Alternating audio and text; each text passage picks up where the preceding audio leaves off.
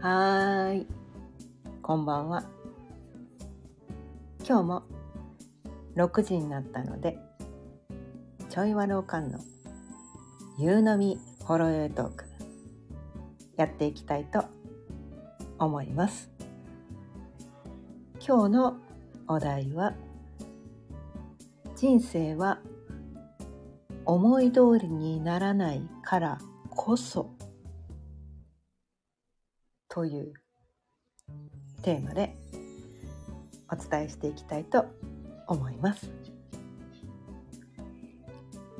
改めましてこんばんは。魅力解放コーチのかよねです。毎日夕方6時からだいたい30分ぐらいその日のテーマを決めて気づきのヒントをお伝えしています。まあ、ということでね今日のテーマ「人生は思い通りにならないからこそ」というテーマなんですが、まあ、毎日毎日ね全く同じことをお伝えしてます。はい。全く同じことをお伝えしてます。もうでもこれしかないなって思うので、うん。まあ、ちょっとねテーマあのお題を変えてね、うん。まあ、切り口を変えてね毎日毎日同じことをお伝えしてます。でこの人生思い通りにならないからこそ「点点点」って書いてあるけど、うんまあ、その先に続く文言はねあえて思わせぶりにしたんですがまあ予想がついてる人はついてると思うんだけど、思い通りにならないからこそ面白いです。先に答えちゃいました面白いんですよ。面白いんです。これはねある程度年齢がいった人じゃないと分かんないかもしれないね、うん、いろんな経験をししてもう酸いも甘いもね苦いも辛いも辛いもなんいろんなことを味わった末に多分こう思えるようになるのかなって思うんだけど人はね人生が思い通りになったらどんなに幸せだろうって思う生き物なのかもしれないけど私もずっとそうやってね思って生きてきたから、うん、そう思ってたんだけど最近ねいや思い通りにいったら面白くないだろうって なんかそういう感じなんですよね。思い通りにいかないから面白いんじゃんみたいな。ねまあよくねこの人生をねこう、まあ、映画とかねゲームに例えたりするんだけどねゲームの対戦相手のねこうなんていうのかな全てが分かってしまってね簡単に攻略できるゲームはつまんないんですよ。ね、で映画もねあらすじがもう最初から最後まで分かってる。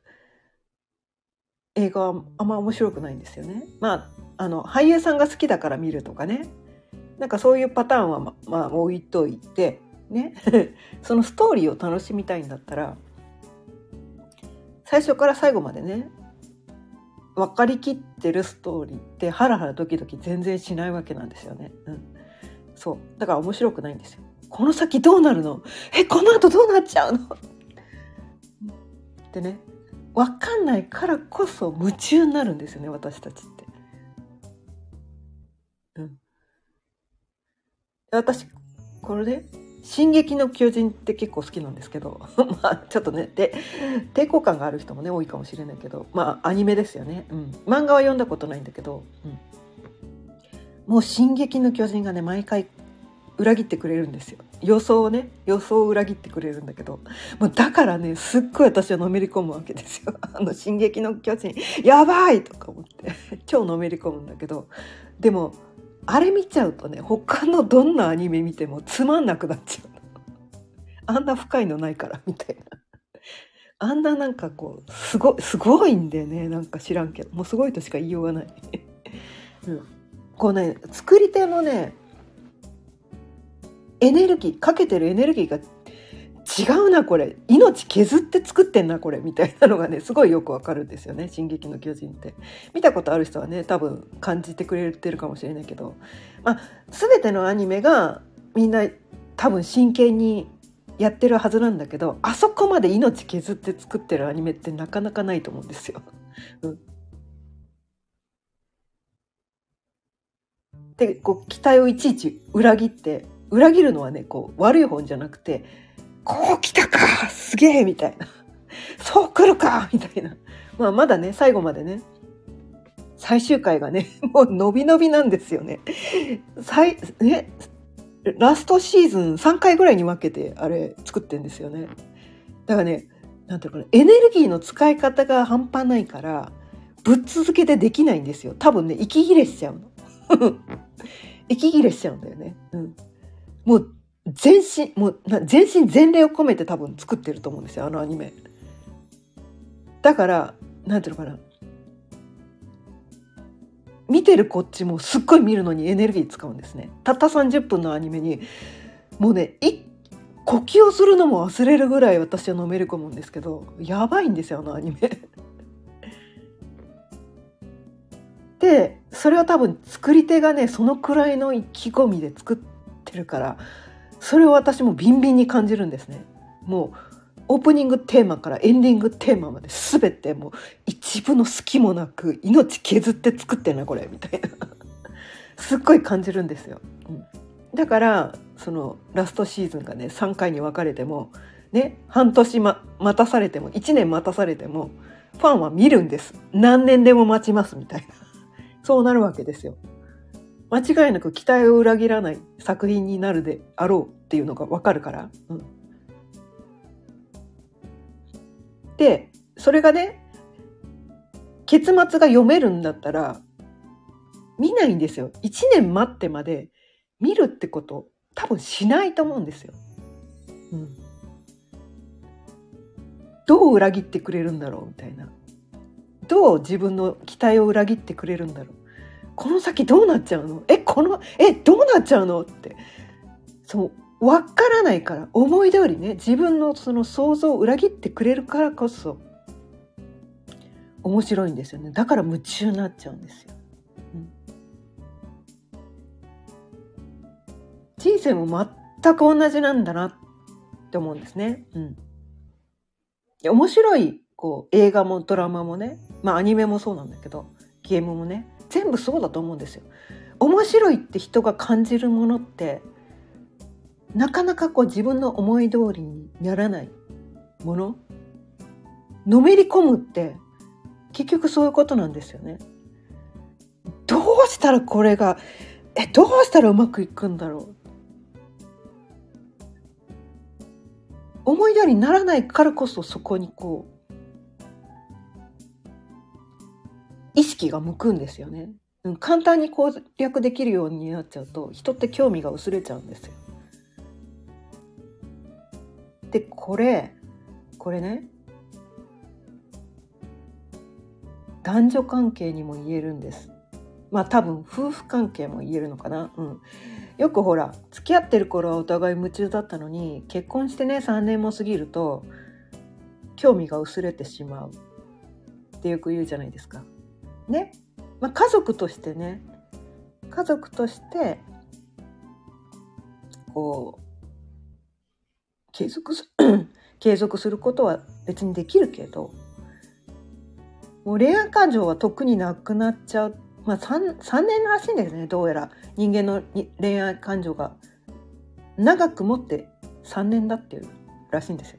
だから結婚にねそのね恋愛感情を求めるとそれは違うよと。まあ、新婚の頃はね別として3年が限界なんだと。あとは情。情なんですよ。だからお互いがねやっぱこの人いい人だな。みたいなね。うん。まあ、この人しかいないなみたいな、うん。まあ、他の人にときめかないこともないけれども、うん、でもやっぱりなんかほっとする安心するとかね。なんかこう和むみたいなね。なんかそういうことが感じられる夫婦だったらそんなにおかしなことにはならないのかなって思うんだけど。でもねどうもそうじゃない夫婦がねこの世には多いのかな。って思っててまあうちもそうだったんだけどね、うん、主人はね亡くなってしまったんだけどもう私も3年が限界でしたね。うん、まあもともとね結婚したいきさつが複雑だったんだけど、うん、まあ3年が限界です。そっから先はお互いねこうどこか尊敬できる部分があってまあいい人だなと。ねいい人だなと。うん、家族としてね。うん。子供とのね関係性も良好だしいいお父さんだしとかねいいお母さんだしとかねなんかそういうところがあれば多分続けていけるのかなって思うけどでもまあね結婚してる方はもう重々ご承知だと思うんですけどまあ旦那とかね奥さんとかって自分の思い通りなんか全然ならないわけですよ。ね、自分の理想通りじゃないわけなんですよ。結婚した時はね、ひょっとしたら理想だったかもしれないけれども。まあ、人間なんてね、そんな完璧な人はこの世に一人もいないわけだから、こうね、だらしないところとか汚いところとか、え、なんでそうなの？みたいな、なんかそういうところが見えてくるんですよね。うん。で、それを相手を変えようとしてしまうと、それは無理なんです。だって私たちってね何度も伝えてるけど自分すらもコントロールなんかできていないのに相手をコントロールしようと思い始めるとねそれは不幸の始まりなんです。相手を変えようとするとそれは不幸の始まりなんです。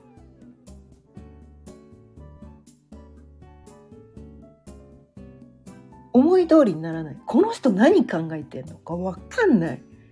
分かんない。でそこでもう分かんないからもういいや。ってやっちゃったね。別れ別れるのもねそれも自由です。ただ分からないけど分かりたい。分かり合いたい。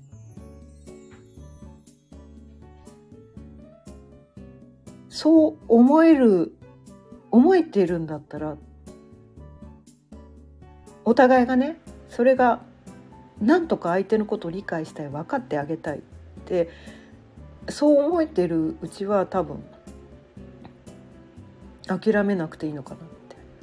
うん、お互いにね結局は歩み寄りなんですよね、うん、歩み寄りなんですよ。人間はね、うん、自分すらもコントロールできてないのに相手なんかコントロールできるわけない。で100%分かり合えることもないですもうこれは断言します、うん、断言します。自分のことすら100%分かってないのにね他人のことを分かってたまるかって話ですよ。ね我が子だって全然分かんないです。うん、自分の親だって分かんないです。分かり合えないんですよ。人と人って分かり合えないんです。本当はね全体でこう一つだって何度も伝えてきてるから本当は全部手放して何でもありってなっちゃったらこう相手の中に見えることって自分の中にあることしか見えないからこう自分の鏡だからね相手っていうのはね。なんかそこに気づけると何でも許せるようになるのかもしれないけどなかなかねそれがね難しいんですよねやっぱね。うん、難しいんです。うん、特に一番難しいのはやっぱ男と女って難しいですよね。うん、難しいと思います。お互いこう相手に求めることがずれてたりすると本当難しいです。分かり合えないです。分かり合えないんです。でも半分ずつ半分ずつ譲り合ったらこっからここは目をつぶろうこっからここは好きだからこっからこっちは目をつぶろうお互いにその半分ずつ目をつぶり合うのが夫婦なのかなって思うんですよね。まあ私はそれがね失敗した口なんだけど。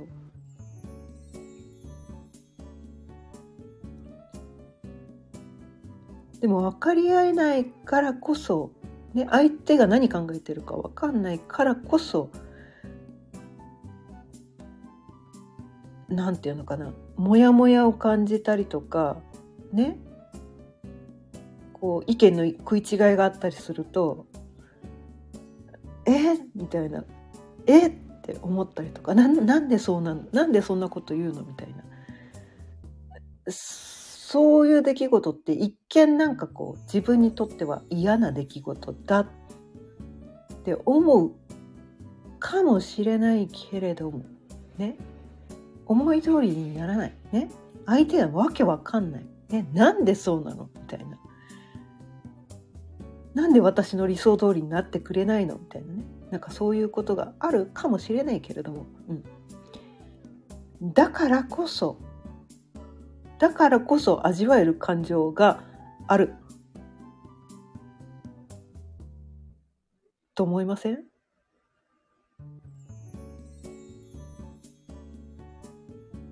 だからこそ面白いんですよ。まあ言ってみればね人生がドラマティックになるって言ったらいいのかな？うん、まあね毎日穏やかでねお互いこう毎日笑笑い合ってるだけのそれもいいんだけど、うん、その紆余曲折あるからこそね。思い通りにならない。なんとかなんとかこう分かってほしいみたいなね。まあ分かってほしいって思うとね不幸の始まりなんだけどね、うん、分かってほしいより分かってあげたい。理解してあげたい。そっちの方にこうねいかないと夫婦関係はうまくいかないのかなって思うけどまあでもねこの世のこう3割の夫婦は離婚する。で3割は離婚予備軍みたいなね。まあ仲むつかしむつまじいのが3割もいるかどうかは知らないけどね、うん、あとの3割いるかどうか分かんないけど、うん、まあそれが夫婦なのかなみたいな。もうね 難しいですよね。人生は思い通りになりません、うん、まあ私ね前にも伝えたかもしれないけどえっ、ー、と旦那がね約2年前です。自ら命を絶ってしまったんですね、うん、もうびっくりしました。は遺書も何もないです。遺書も何もないんですよ。は？みたいな。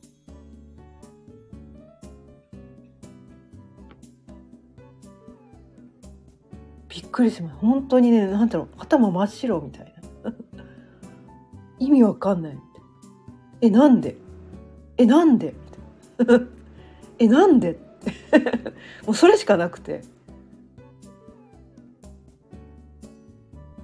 まあ、でもねその前にねこの星読みっていうのを学んでてこう自分の人生にね必要のない出来事は起こらないね全て起こる出来事は必然だっていうのが自分の中で腑に落とせていたからなんでと思ったけど心は折れずに済んだんですね。うん。もう折、一瞬折れそうになりました。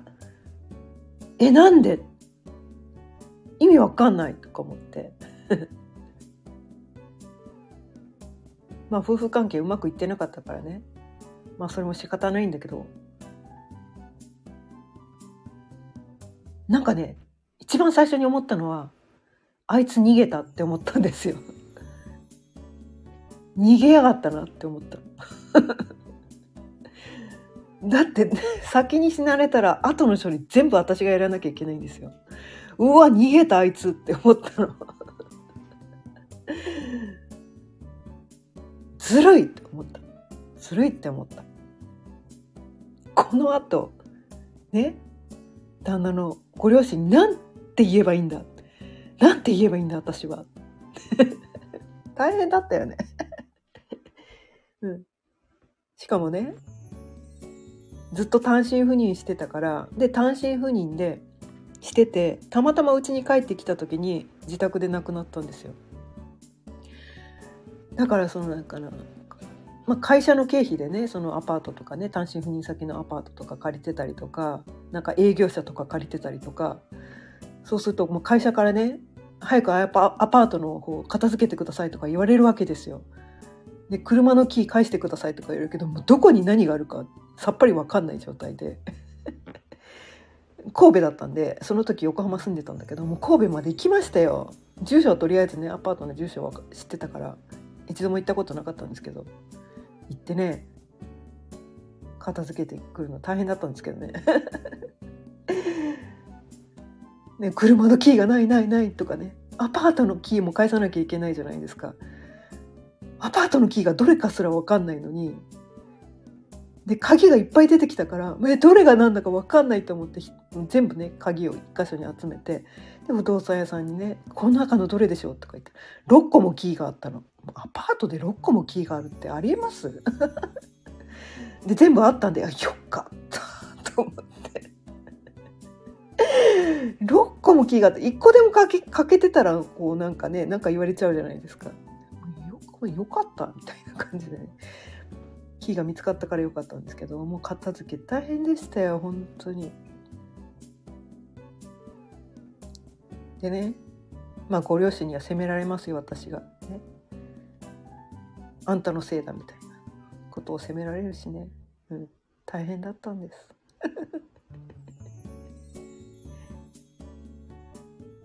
でもねそれを乗り越えられたのはそのね星読みでね。必要のない出来事は起こらない。ね。だから起こる出来事から逃げちゃダメだって思ったんです。逃げちゃダメだと思ったんです。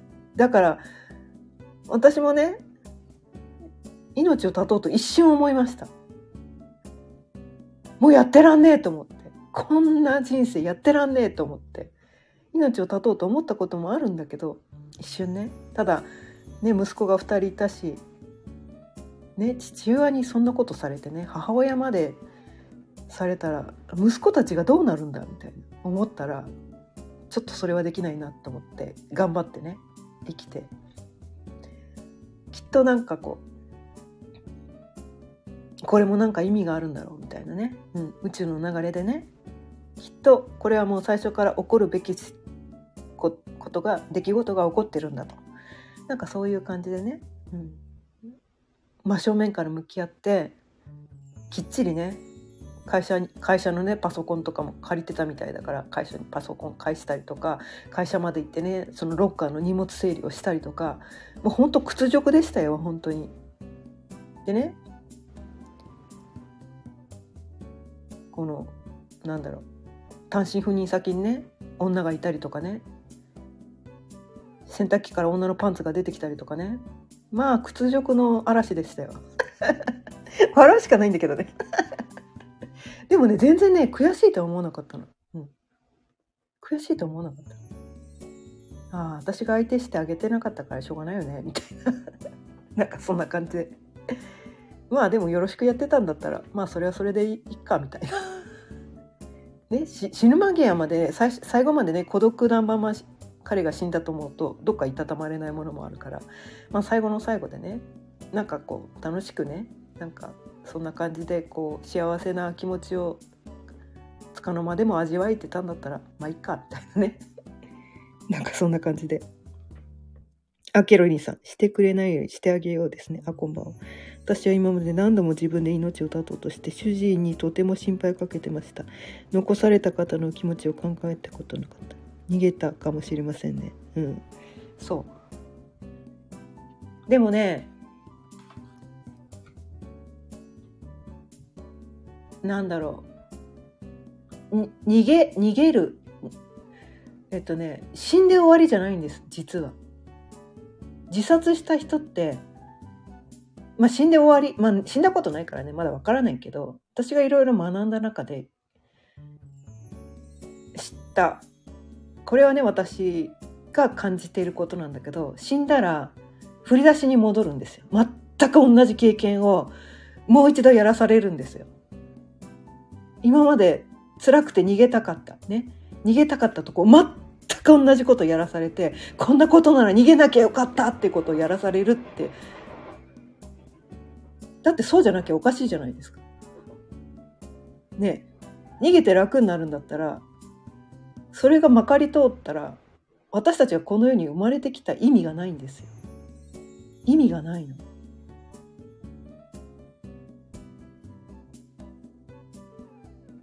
やっぱりね命はね全うしなきゃいけないんですよ。やっぱりねこうその人の起きる出来事にちゃんと真正面から向き合ってこう自分のねこの与えられたこの才能とか個性とかをね生かしてでそれを精一杯生かして生き切ってああ十分やった。って言って卒業するのがやっぱりそうやってやって死んだ方が気持ちいいのかなって私個人は思うんですよね。すごろくで振り出しに戻るってもう嫌だよ。嫌だよ私。絶対嫌だとか思うんですよ。私幼少期結構辛かったんで。あれもう一回やらされるのお願いだから勘弁してとか思うから。もう私は自ら命を絶つことは絶対にしないって思うんですけど、うん、ただねこのまあそんなとんでもないね。経験をしてきたのもきっと何か意味があるはずなのかなと思って。でこの経験っていうのは他にねなかなかないと思うんですよ。自分の旦那に自殺される経験ってなかなかない経験だと思うんですね。うん、で私はそこを乗り越えてね来たのでなんかそこに直面して折れそうになってる人の心の支えになれる自信はあるんです。うん。そのためにいろいろ学んできたんです。幼少期からね、もう散々いろんな経験してきたのでね。うん。親の虐待ね、両親ともです。うん。両親ともの虐待。ね。夜逃げもしました。ね。子供、死産もしました。ね。旦那にも自殺されました。とんでもない人生ですよ。でも全部ね多分意味があるんだなと思って。なんかそういうだからなんていうのかな。普段ね普通の人が経験しないような経験をしてきたのは多分ねその人に耐えられない経験その人が乗り越えられない経験はその人には起きないらしいんですねどうやら。本当かどうか知らんけど。でも私は現実問題ね乗り越えてきてるので、うん、うん、きっとそうなんだろうなと思って。でそれを乗り越えたからこそ伝えられることがあるって思ってるんですよ。うん、伝えられることがあると思ってる。その乗り越える術、うん、これから先どう生きていっていくか分かんないって途方に暮れてしまってる人のね、そういう人に何か伝えられることがあるかもしれない。何も伝えられないかもしれないけどね。ねお酒飲みながらこんなねいい加減なことばっかり言ってますけど。うん。だから何も伝えられないかもしれないけれども私はねこれを伝えることがきっと、うん、今までね何のために私はあんな辛い経験をたくさんしてきたんだ、ね、何十年も。何のためにしてきた？それをね無駄にしたくないんですよ。うん。まあ、無駄今ではね宝物だと思ってるんですけど、うん、全ての経験がねどんな経験であろうが。それがあるからこそ人生はねこの波乱万丈でねこのドラマティックになってそれをどこかで楽しんでる私もいたしね、うん、でそれを乗り越えられたからこそこうねそれをね今では笑い話にできてるわけなんですよ。笑っちゃうんですよ。だからどんなことが起きても私笑えるんです。それだけのこと乗り越えてきてるから何でも笑えちゃうんです。何起こっても。うん。で何ていうのかな。過去のどんな辛い経験も笑い飛ばしてしまえればそれまでねその出来事っていうのは重く自分にのしかかってきたとしてもね来ていたとしても過去はね今まではね笑い飛ばしてしまえればその過去のおも、ね、出来事って成仏してくれるんですふわーって軽くなるの。うん、今まで怨念のようにね自分に取り付いてたものが成仏してくれるんです。うん、これはね多分ねそういうことを乗り越えてきた人は多分分かってくれるかなって思うんだけど、うん、でも今その苦しみの真っ只中にいる人にとってはあそういうものなんだっていうところにもし気づいてもらってそっか。それは自分の人生をねどんなに辛い出来事あんなに辛い出来事があってすごい今まで苦しかったけどそれは私の人生をね彩り豊かにしてくれる人生をドラマティックに面白くしてくれる、ね、そうするための出来事だったのかもしれない。最初はねそれをなかなか信じられないかもしれないけど、うん、かもしれないから入ってください、うん、かもしれない。ね最初は1%でもいいです、うん。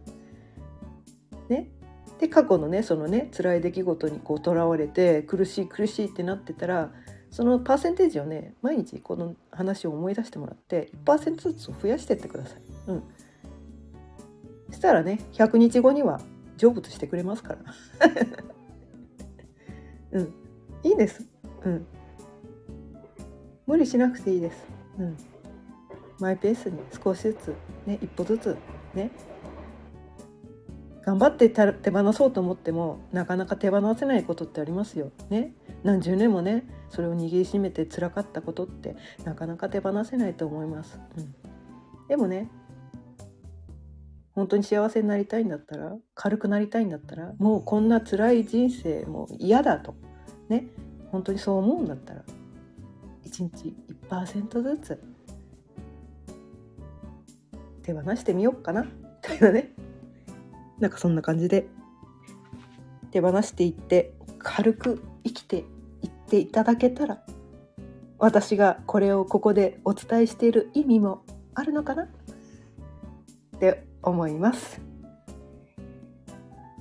ということで今日も30分過ぎたのでそろそろ終わりにしたいと思います。今日も聞いてくださってありがとうございました。